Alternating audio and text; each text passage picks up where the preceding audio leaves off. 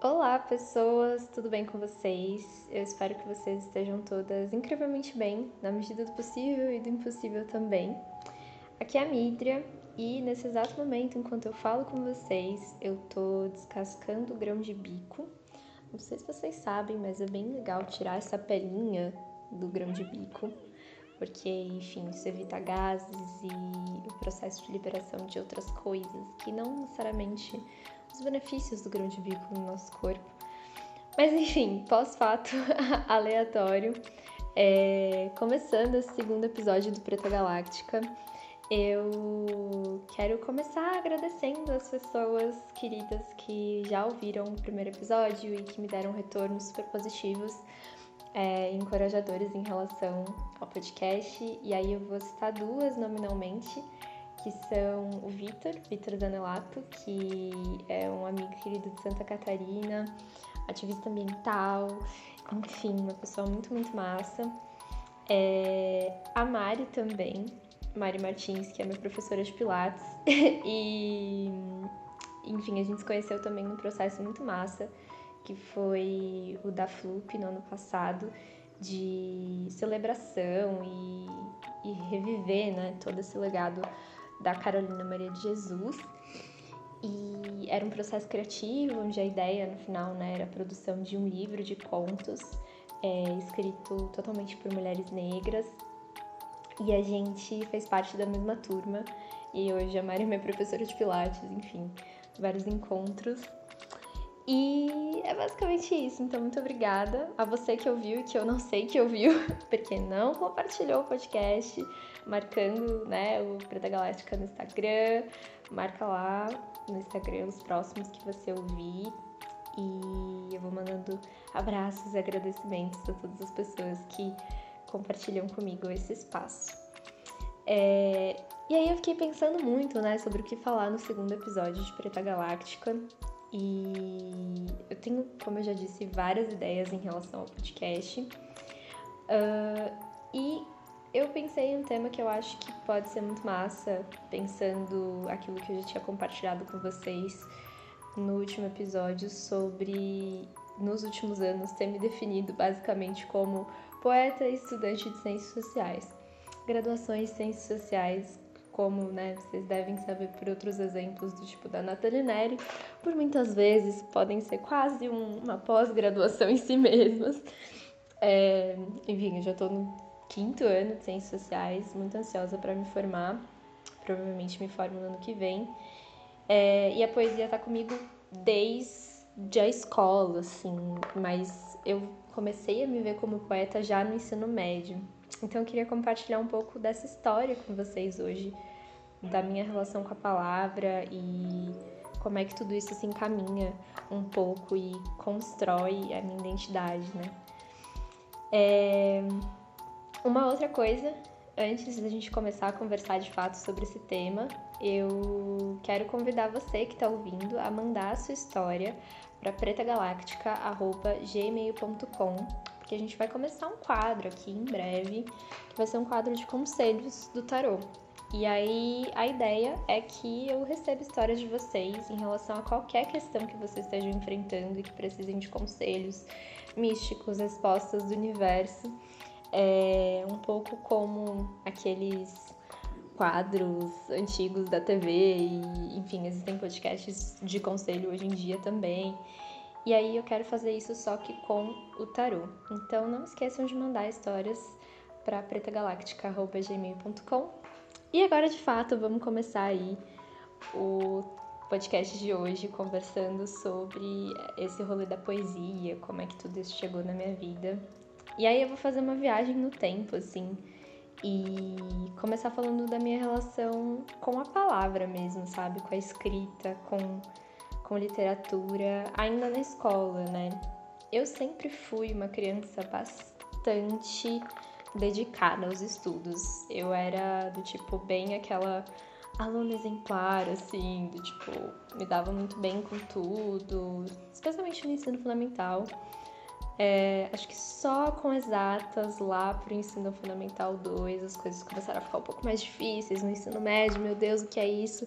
mas no sentido de interpretação de texto, de leitura, de, enfim, história, filosofia. Eu adorava geografia, sempre gostei muito de tudo isso. E aí lá no meu ensino fundamental 1, eu eu entrei na primeira série, logo aprendi a ler. E na segunda série, uma, uma professora muito querida, que eu não me recordo o nome dela agora, mas que era muito massa, começou a ensinar pra gente o que era poesia. E como eu disse, eu era super, né, aluna mega dedicada. Então, se a professora me pediu pra gente, sei lá, dois textos, um na sala e outro em casa, como dever de casa, eu provavelmente fiz uns 8, 9, 10. Eu sempre era um pouquinho a mais, assim, quando o assunto era esse tipo de tarefa de casa. E aí eu escrevi vários poemas quando eu cheguei em casa. E alguns super apaixonadinha por um menino que eu tinha crush naquela época, com 8 anos. E eram poemas muito do tipo rimando, né? O sonhar. Eu lembro que tinha um bem grande que eu escrevi toda apaixonada, que era tipo: será que um dia vou sonhar? Um dia vamos caminhar e chegar até o lar, e lar, era tudo ar, e ar, e ar. Porque tinha essa coisa do poema rimar, né? Que era muito, assim, a referência do que era poema pra gente. Quando a gente é criança, acho que a gente olha, ah, poema tem que ter rima, né? E, e eu fazia muito isso, arião e essas coisas todas. E daí, eu escrevi muitos poemas quando a professora ensinou o que era poema. Eu continuei escrevendo coisas é, durante toda a vida, assim, a partir do momento que eu descobri, né, a escrita, essa ferramenta, essa forma de me expressar. E aí eu acho que tem algumas coisas que, que sublinham, assim, momentos em que eu tava escrevendo um pouco mais. Então, aí na segunda, terceira série, eu fazia livrinhos, meus livrinhos, assim, tipo, eu ia lá e escrevia os meus livrinhos próprios. É, livrinhos infantis com as minhas histórias, e aí eu pegava a folha de sulfite, grampeava, desenhava, escrevia história. Eu era a ilustradora, a autora, a editora, fazia tudo. E. Ah, é! Antes de continuar, queria dizer que o fio, né, que vai conectar tudo isso, assim, o pensamento que eu quero trazer não é só, ai, ah, conheçam minha história com a poesia. Eu também quero muito é, falar, assim, sobre esse lugar da literatura, da poesia, especialmente do movimento que eu faço parte, né, da literatura marginal periférica, a partir dos saraus e dos slams, é a gente pensar um pouco, né, sobre como o processo de escrever sobre si, né, de, de formular sobre si mesma, sobre a nossa própria história, sobre quem a gente é, sobre as nossas trajetórias, é, tornar-se sujeita de si faz com que a gente consiga tornar-se sujeitas do mundo, né? E é um pouco esse o fio. Mas voltando para quando eu estava no ensino fundamental, eu fazia esses livrinhos e eu adorava, assim, criar. Eu era muito a criança inventiva com papel, tesoura, grampeador, lápis de cor e sei lá, canetinha. Eu tava no céu, assim. E aí, na terceira série, uma vez uma professora me pediu para ver esses livrinhos que eu fazia. Eu deixei com ela. Era uma professora muito querida é, também. Eu tive muitas professoras queridas, assim, no, no ensino fundamental. E, e aí, um dia eu falei, e aí, professora, você leu e tal? E ela me deu a triste notícia de que o armário dela tinha sido roubado e aí ela tinha perdido os meus livrinhos e aí eu fiquei muito triste, desolada, mas não tinha muito o que fazer. E eu acho que desses livrinhos dessa época eu tenho um, assim, que era a história de uma menininha e ela tinha tipo uma cidade com o nome dela. Enfim, era meio isso. Mas eu era super inventiva, adorava esse tipo de coisa, de desenhar, de criar, de escrever. E aí o tempo vai passando, eu chego no ensino fundamental 2, ali na quinta série, e eu começo a participar de um projeto que eu acho que foi essencial para que eu desenvolvesse assim esse gosto pela leitura de uma forma mais crítica, engajada, curiosa, diversa. É, ainda que não tivesse tanta diversidade, mas enfim. Era um projeto muito massa, no final das contas, que acontecia na escola, que chamava Círculo de Leitura. E a gente ia no contraturno da aula para ler e discutir clássicos da literatura. Então, Fernão Capelo Gaivota foi o primeiro livro que a gente leu, depois a gente leu Alice no País das Maravilhas, O Maravilhoso Mágico de Oz. E aí, meio que a cada semestre, a gente tinha ali uma obra principal para ler é, desses clássicos da literatura. A gente também lê umas coisas mais, sei lá, mais cabeçudas, do tipo Romeu e Julieta, ou sei lá a gente leu, acho que Dostoiévski, Noites Brancas e Outras Histórias, umas coisas assim, super densas, mas a gente super se abria e queria ter ali aquele momento de troca, de reflexão. E era bem gostoso, foi, foi super especial ter essa experiência ao longo dos primeiros anos do ensino fundamental 2 de participar de um projeto de literatura, ir no contraturno da escola. Ali eu realmente me encontrava, porque eu nunca tinha muita habilidade na aula de educação física, eu também, é, às vezes tinha algumas questões, né, raciais mesmo, pensando esse processo de eu ter me tornado uma pessoa muito, né, muito dedicada aos estudos, ele também tem um atravessamento racial, que é como crianças negras com muita frequência não encontram um espaço de identificação dentro da escola, e, e eu me lembro de experiências reais, assim, de exclusão é, em relação a coleguinhas que, que eram crianças brancas, e, enfim. Mas eu tinha me achado, era ali no, no círculo de leitura, essa era a minha turma, e eu super me divertia, super gostava muito de estar ali naquele espaço. É, a gente lia também muita poesia, além dos, dos livros, né, dos romances e contos e afins. É, então a gente lia, por exemplo, tinha um livrinho que era tipo um livro de poemas, um livreto, na verdade, reunindo vários poemas, e aí a gente lia Carlos Drummond de Andrade, a gente lia Mário Quintana, às vezes tinha alguma coisa da Clarice Lispector. Tinha um poema do Chacal, que era tipo aquele que todo mundo sabia, que era Hoje vai ter uma festa e eu vou dançar, dançar, dançar. Até o sapato pedir para parar. Daí eu paro, tiro o sapato e danço pro resto da vida. Então eram poeminhas, assim, umas coisas muito, fofas. Eu gostava bastante de participar. É, mas tinha ali, obviamente, uma questão que só um tempo depois eu fui entender de modo um pouquinho mais crítico, que era era realmente esse perfil, né, de quem é que a gente estava lendo, assim, e, e, ali a gente era, em maioria, né, é, maioria não, todo mundo de uma quebrada, no extremo da ZL, estudando numa escola estadual, pública e tal, e muitas meninas, é, tinha um equilíbrio até, até tinha alguns meninos participando, é, uma boa parte de pessoas negras, e aí a gente tava lendo ali sobre pessoas, né, vo as vozes de pessoas que sim, são muito importantes, mas se eu paro para olhar, especialmente olhar para trás hoje, assim, eram majoritariamente pessoas brancas, homens cis, héteros, burgueses, enfim, pessoas que não escreviam sobre coisas que a gente estava vivendo, né? Ao contrário, tinham escrito sobre as suas épocas, sobre as suas óticas, uma cosmovisão dentro do limite é, de, quem, de quem eles eram, né? O que era possível a partir de quem eles eram. E tudo bem, sabe? Eu adoro, eu acho máximo ler. É, eu ter lido Carlos Drummond de Andrade, sei lá, é, Guimarães Rosa, enfim, sabe? Pessoas muito, muito importantes para a literatura brasileira, inclusive.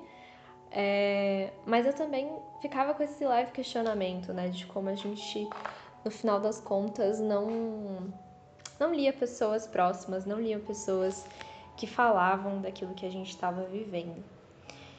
E aí, um dado momento, esse projeto acaba, mas eu continuo sendo uma pessoa muito ficcionada por livros. E aí eu encho muito o saco da minha avó, especialmente para comprar livros para mim durante toda a minha adolescência. Eu fico tipo, vó, por favor, compra um livro pra mim, por favor, por favor.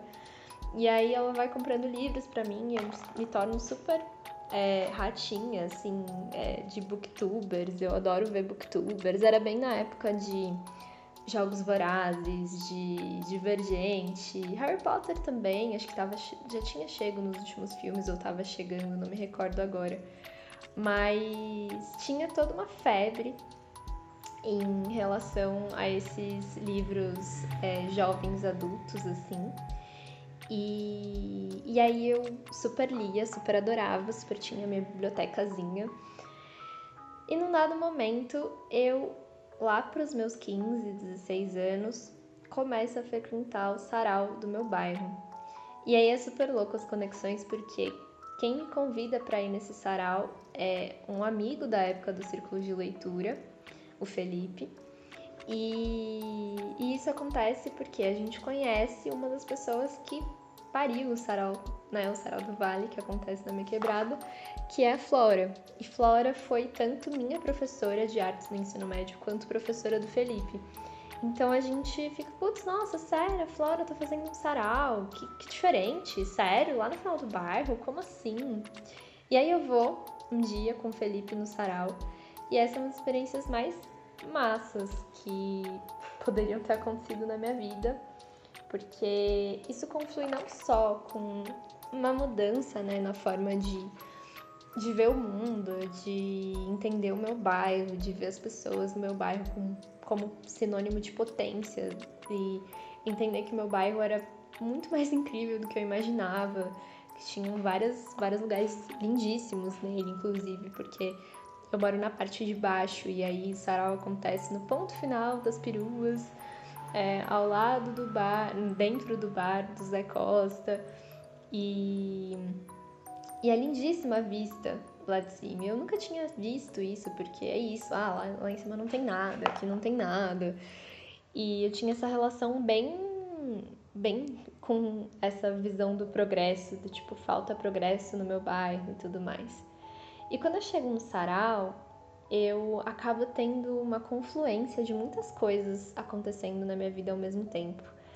Então, eu tô ali na minha adolescência como uma menina que tem todas as pressões do gênero chegando de cada vez de uma maneira mais intensa. É, então, enfim, eu nunca fui uma pessoa que gostou muito de se enfeitar, de passar maquiagem e bababá.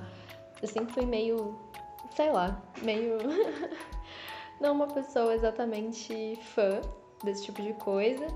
E aí, quando eu começo a participar do sarau, eu começo a ver essas referências de outras mulheres também questionando esses paradigmas de gênero. E eu acho que eu posso citar uma nominalmente, que é a Sabrina Fernandes. recomendo muito que vocês conheçam a Sabrina. E a Sabrina tem um vídeo que ficou muito famoso naquela época, é, de uma participação dela no Isla Resistência, onde ela, ela recita uma poesia falando tipo, não sou mulher para casar e para lavar sua roupa e babá. E aí eu era tudo que eu precisava ouvir com os meus 15, 16 anos. Era aquele texto e e aí além disso, e um tempo depois a Sabrina apareceu no Sarau do Vale, então tem essa conexão, né, entre os movimentos. E aí a Sabrina, que também é da ZL, que é de São Miguel, é, colou. E aí um outro rolê que aconteceu é que dos meus 15 para os 16 anos eu passei por uma transição capilar. E essa transição capilar foi algo bastante doloroso em vários sentidos. É, isso no âmbito familiar, no âmbito da escola, no âmbito da rua, né? Essa questão de como a sociedade ainda é bastante racista, ainda é bastante marcada por esse olhar branco em relação a tudo. E, e aí, ali com os meus 15, 16 anos, eu passo pela minha transição capilar e esse processo muito doloroso é o primeiro processo que eu escrevo sobre é, de maneira a falar na primeira pessoa nos meus textos. Então, até então, as coisas que eu escrevia, né, as poesias, é, a gente era muito incentivado a escrever coisas no, no círculo de leitura, sempre tinha um, um encontro final do semestre, que a ideia era que a gente escrevesse algo. E, e eu me recordo de, de escrever, sim, mas coisas que falavam muitas vezes de forma a replicar aquilo que eu via aquelas autoras, aqueles autores falando. Então, eram coisas muito abstratas, muito, enfim, muito voltadas para um lugar de contemplação e não de crítica.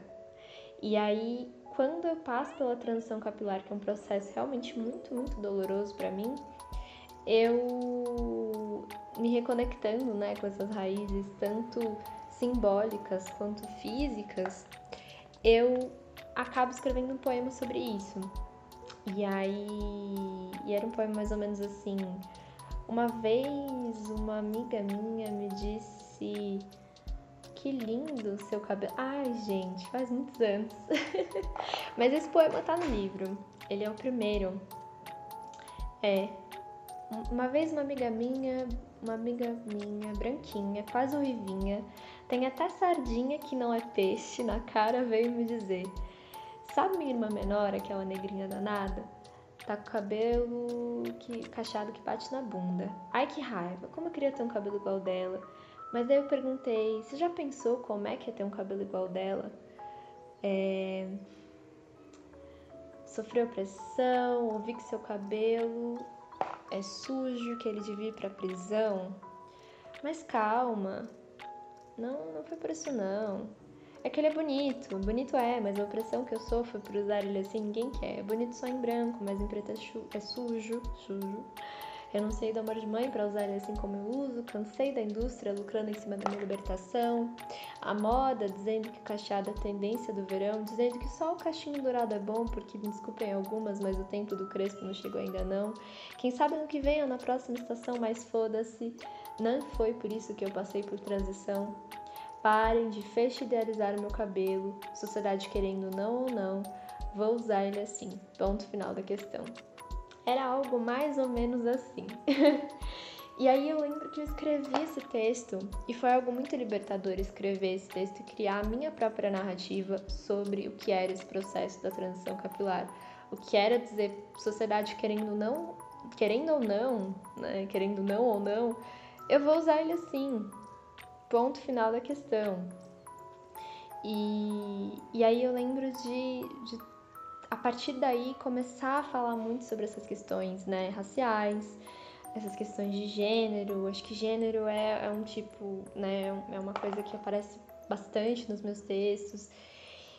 E, e assim eu sigo participando do Sarau, até que em 2017, do Sarau e dos Saraus também, outros da Zona Leste, até que em 2017 eu entro em Ciências Sociais na USP. E quando eu entro em Ciências Sociais, eu logo no primeiro dia, assim, na primeira semana de aula, recepção de ingressantes, a galera já decide dar uma passada no Slow Resistência. E aí até então, a minha relação com a cidade, assim, com São Paulo, estava muito circunscrita a Zona Leste, a minha quebrada, aquilo que era próximo. E aí, pronto, tenho essa, primeira experiência indo no Slam Resistência, na Praça Roosevelt, um dos maiores slams. E esse slam que eu via pelo Facebook, né? Aquele vídeo da Sabrina que eu comentei foi um vídeo que eu vi no Facebook. E aí eu chego no Slam Resistência e eu confesso que eu não gosto porque tava tão cheio tão, tão, tão cheio. Eu não conseguia entender nada do que as pessoas estavam falando, que eu falo, ah, então eu vou embora, deixa quieto, no outro dia eu venho. E, e aí eu acabo, acabo indo embora. E aí depois disso, tem um determinado momento em que rola um slam, que é o primeiro slam que eu participo na vida, não é um slam oficial dentro do circuito de slams que rola é, em São Paulo. Foi um slam meio experimental, assim, de brincadeira. É, na Semana de Ciências Sociais. Então, estudar sociais e estar tá no slam e estar tá no, nesse movimento da literatura marginal periférica foram coisas que caminharam muito juntas para mim, assim. Tanto que, sei lá, né? Hoje eu pesquiso justamente slam, então acho que são coisas muito, muito imbricadas, assim, muito correlacionadas na minha vida. Se retroalimentam bastante. E aí, tô ali, vou num slam que rola na Semana de Ciências Sociais, inclusive levado pelo Eugênio Lima, que é um, uma das pessoas responsáveis por trazer o slam para o Brasil, junto com a Roberta Estrela Dalva, o Núcleo Bartolomeu de Depoimentos e o ZAP, né, que é justamente o primeiro slam do Brasil, Zona Autônoma da Palavra, primeiro slam brasileiro. E aí eu participo, acho bem legal. A Luísa Romão, que é uma poeta super maravilhosa, que eu admiro demais, já admirava desde lá e continuo admirando. Ela participa, eu acho que ela ganha esse slam. E hoje a gente tem uma proximidade, a gente troca, ela é super incrível. E, e além disso, é, depois, lá no final do ano, já em meados de, é, de deixa eu ver, isso foi em maio, e aí essa, essa Semana de Ciências Sociais acontece em maio. E aí depois disso, em julho, julho, agosto, meados de setembro, eu participo de uma edição do Isla das Minas. Do Isla das Minas é, que eu acho que é a minha, o meu útero poético dentro dos slams. O sarau é a minha casa poética e o Islã das Minas é esse meu útero, assim, ou sei lá, o inverso.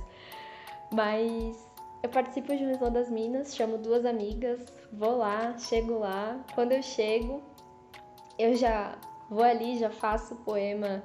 Eu não sei se eu faço poema de calibragem ou se eu faço uma parte do microfone aberto e aí a, a Mel Duarte fala assim: E aí, gente, quem quer vir aqui? E aí tá todo mundo meio tímida. E aí ela fala: Olha, quem vier, eu dou um livro meu autografado. E aí eu levanto, eu! e aí ganho esse livro autografado da Mel, que na época ela tinha lançado O Negra no Crua. E recito justamente a poesia do cabelo. Isso lá em 2017 já, e a Poesia do Cabelo tinha escrito em 2015, né? Então fazia um tempinho. E aí, também em 2017, eu participo desse slam, que é uma experiência muito massa. Acho que eu cheguei na segunda rodada e foi já fantástico.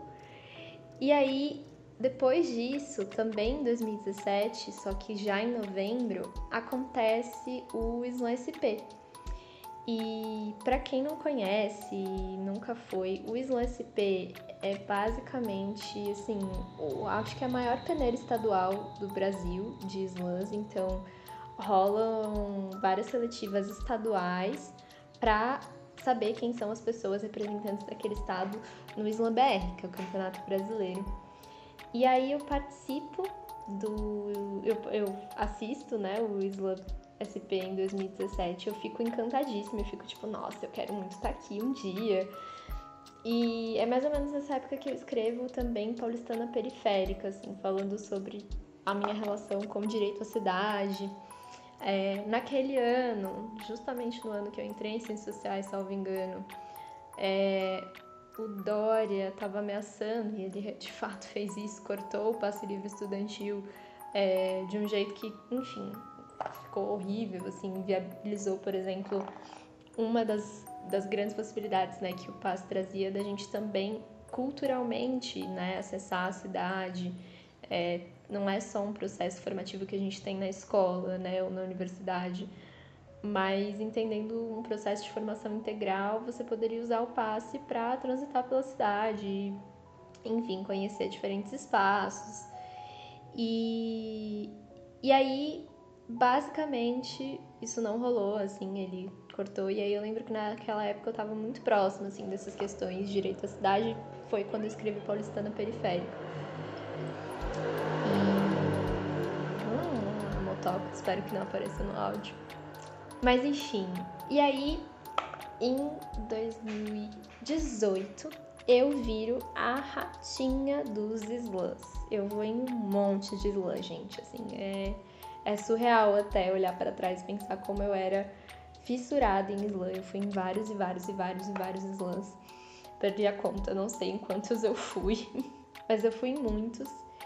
E nesse processo de ir nos slams eu também fui escrevendo mais, né? Porque até então eu tava mais nos saraus, e aí a estética dos saraus ela é diferente dos slams. Os slams têm essa marca de falarem sobre questões raciais, de gênero, de classe, de direito à cidade, trazerem críticas ao governo, falarem sobre LGBTQIAP+, fobia, falarem sobre gordofobia, sobre genocídio indígena, tem uma série de temas que podem aparecer nos slams. E, e lá em, em 2018 eu acho que é o meu ano assim de, de ação muito, muito forte nesse cenário.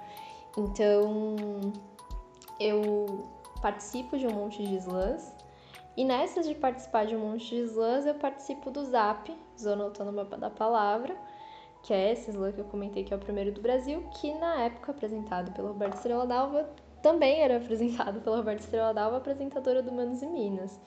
E aí ela me convida para o Manos e Minas, eu participo e aí viralizo na internet com a poesia naquele ano. Muitas coisas acontecem, eu recebo vários convites muito legais. E isso continua em 2019. Em 2019 eu já participo um pouco menos de slams, eu participo mais dos slams das Minas, do Zap, de alguns slams, é, slam do corpo, slam da Guilhermina, alguns slams mais específicos que eu tenho uma proximidade, mas é uma questão de afinidade mesmo. Mas assim, São Paulo tem muito slam, tem tipo mais 50 slams, então é muita coisa. E aí eu fui, enfim, me tornando um pouco mais. É, um pouco mais seletiva em relação aos slams que eu ia. Uh, também acho que eu tava trabalhando também na época e tudo mais, fazendo faculdade, então ficava um pouquinho mais difícil de ir em tantos, mas eu mantive essa presença nos slams, assim, sempre gostei muito. No campo virtual eu já sou um pouquinho mais cansada e não me sinto tão motivada a participar, então 2020 eu participei bem pouco. Mas adoro, adoro muito slam, assim. Se você nunca foi em slam, recomendo infinitamente que você colhe no slam mais próximo da sua casa. Assim que possível, presencialmente, por enquanto virtualmente também, porque tem muitos slams que estão acontecendo. E aí, nesses rolês todos, eu em 2018, quando viralizei com a poesia A Menina que Nasceu Sem Cor, acho que isso trouxe para mim muitas reflexões, porque o próprio processo de escrita da poesia Menina que Nasceu Sem Cor, eu acho que ele é um amadurecimento até dessa poesia do cabelo que eu comentei. Na poesia do cabelo eu tô falando de um, de um item estético, né? De um, de um elemento estético muito importante e, e a menina que nasceu sem cor resume né, essa mistura entre os elementos estéticos, entre os elementos filosóficos, políticos, é, históricos que estão relacionados ao apagamento da nossa identidade enquanto pessoas negras. E, e aí, enfim, é, é muito massa, assim. Eu tem várias reflexões sobre esse ponto do colorismo e de a menina que nasceu sem cor, mas a gente pode fazer um outro episódio só para falar sobre isso. Me mantendo ainda o tema, né? Tornar-se sujeita de si, tornar-se sujeita do mundo e já trazendo um pouco das reflexões. Eu acho que todo o processo que os saraus, que os slams me trouxeram, que a literatura marginal periférica me trouxe, teve muito relacionado a criar narrativas sobre quem eu sou. E se você já fez um curso comigo, se você já fez né, uma oficina, é, se a gente já trocou uma ideia, enfim, se você já viu uma palestra minha, participando de uma live, quer que seja, muito provavelmente você já me ouviu falando, a gente precisa criar narrativas, criar outras narrativas. E, e eu tenho muito essa perspectiva com base na minha própria experiência, porque é isso, quando eu falo sobre o meu cabelo e não, independentemente do que vocês queiram, eu entendo o que vocês estão fazendo, eu entendo que isso é um processo de violência e eu tô me blindando desse processo a partir do momento que eu escrevo sobre ele e que eu dou a minha própria perspectiva em relação a esse processo. E eu acho que isso é tão essencial, sabe? É, é sobre isso, porque no final das contas, aí é uma coisa meio de estudante de ciências sociais muito apaixonada por antropologia, eu observo muito o mundo como um mundo que é feito de narrativas, né? Um mundo é feito de histórias, se a gente para pra pensar. São histórias que a gente tem contadas pra gente. E aí, sei lá, o dinheiro. Dinheiro é uma história. Dinheiro não existe. Dinheiro é uma história que alguém fala, ó, oh, esse papel aqui, eu, a gente vê valor nele. E aí se constrói uma história em relação ao dinheiro.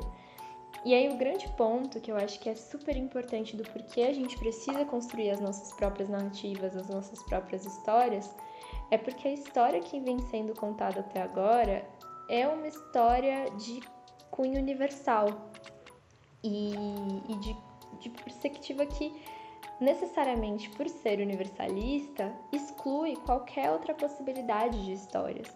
E aí isso está em vários campos, né? Isso está no campo da raça, isso está no campo do gênero, isso está no campo da classe, isso está no campo desse sistema mundo, né, que é, dispõe de forma totalmente distinta essa história de norte e sul.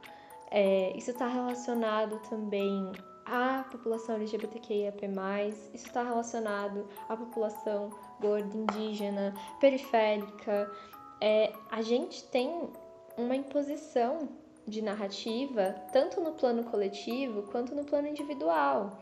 Então, quando a gente para para pensar num processo de, de assimilação em relação a essa cultura, a esse modo de vida dominante, a essa cosmovisão dominante, a gente está falando de práticas cotidianas, a gente está falando de modos de ver e existir no mundo que se dão com base nesse referencial, nesse referencial que é um referencial que assassina possibilidades de vida mais múltiplas e mais vivas, para no final das contas dizer, né? São possibilidades de vida realmente potentes, realmente, é, sei lá, pulsantes, sabe? É, enfim, tem uma, uma coisa que vem para mim muito, assim, que eu acho que é uma virada de chave também. Eu li isso acho que no segundo ou terceiro ano de sociais, que é uma citação de uma frase da Lélia. E eu queria compartilhar com vocês, assim, eu escrevi um ensaio no terceiro ano, eu acho, quando eu tava fazendo uma disciplina de feminismos negros. E esse barulho meio estranho é do meu notebook. e e aí eu tava falando, né, sobre essa hegemonia branca, sobre é, esse lugar masculino, heterossexual, cristão e sumariamente patriarcal que cerca a nossa sociedade. E a Lélia, né, ela traz uma, uma fala, eu acho que é uma fala de um congresso, assim, é uma coisa super pontual, específica. Eu vou ler o que eu coloquei, né, dessa frase, essa frase e o que eu coloquei a partir dela. Então, é, autoras como Lélia Gonzalez evidenciam as amplas implicações desse processo no plano da legitimação de formas de ser, de se inserir e viver no mundo. Por exemplo, nomeando o racismo enquanto a, abre aspas, ciência da superioridade eurocristã, branca e patriarcal, fecha aspas, em detrimento da inferioridade negro-africana, e, e aí eu continuo falando, era um artigo sobre a presença de mulheres negras nos slams e, e como essas mulheres negras criam outras possibilidades de existir através da poesia. E aí eu continuo dizendo, os acessos que o Islã possibilita a voz e a um espaço partilhado onde se redesenham identidades políticas coletivamente, são acessos que reverberam em um modo ou outro de se inserir e pensar o universo social do ponto de vista das pessoas que têm seu corpo marcado pelas mazelas do universo social mais amplo que habitam. Enfim, coisas que eu escrevi lá em 2019, mas mas que eu acho acho que resumem muito assim o que eu continuo pensando em relação em relação a essas questões, porque acho que o episódio do meu cabelo ele é muito uma alegoria assim, muito explícita para falar sobre isso mas tem tantas outras coisas, né? São, são tantos outros processos, assim. E eu acho que o primeiro deles, dois, duas coisas talvez sobre se tornar sujeito se tornar sujeito do mundo, assim. Acho que a primeira coisa é a gente subverter a lógica da universalidade, porque a universalidade não leva a gente a lugar nenhum, né? Ao contrário, a universalidade é o que está afundando a gente há tanto tempo, com base nessa historinha que contaram pra gente da colonização. Ah, e aí chegaram aqui, descobriram o Brasil, blá blá blá. E, e essa, esse processo né, de despossuir a gente da nossa particularidade, da nossa subjetividade. É, e a nossa subjetividade ela não é algo abstrato. Né? A nossa subjetividade é a nossa música, é a nossa dança, é, é o nosso canto, é aquilo que a gente está escrevendo. Isso é a nossa subjetividade se expressando, se colocando no mundo.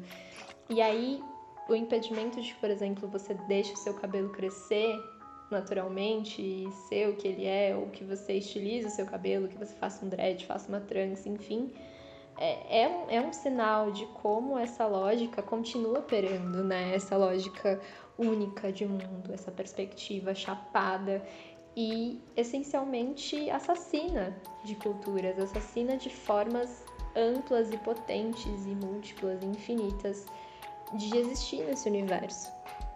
Então, enfim, isso é algo que fica muito comigo, assim. E, e um outro ponto que me vem, também falando sobre essa questão da poesia e tudo mais, é, sei lá, trazer esse exemplo do porquê a gente tem tantos slams, né, e, e tantas poesias nos slams é, que foram, que saem a partir da obra, né, de mulheres e, e mulheres que estão falando sobre essas opressões de gênero. E quando a gente fala sobre gênero, a gente não tá falando só sobre gênero.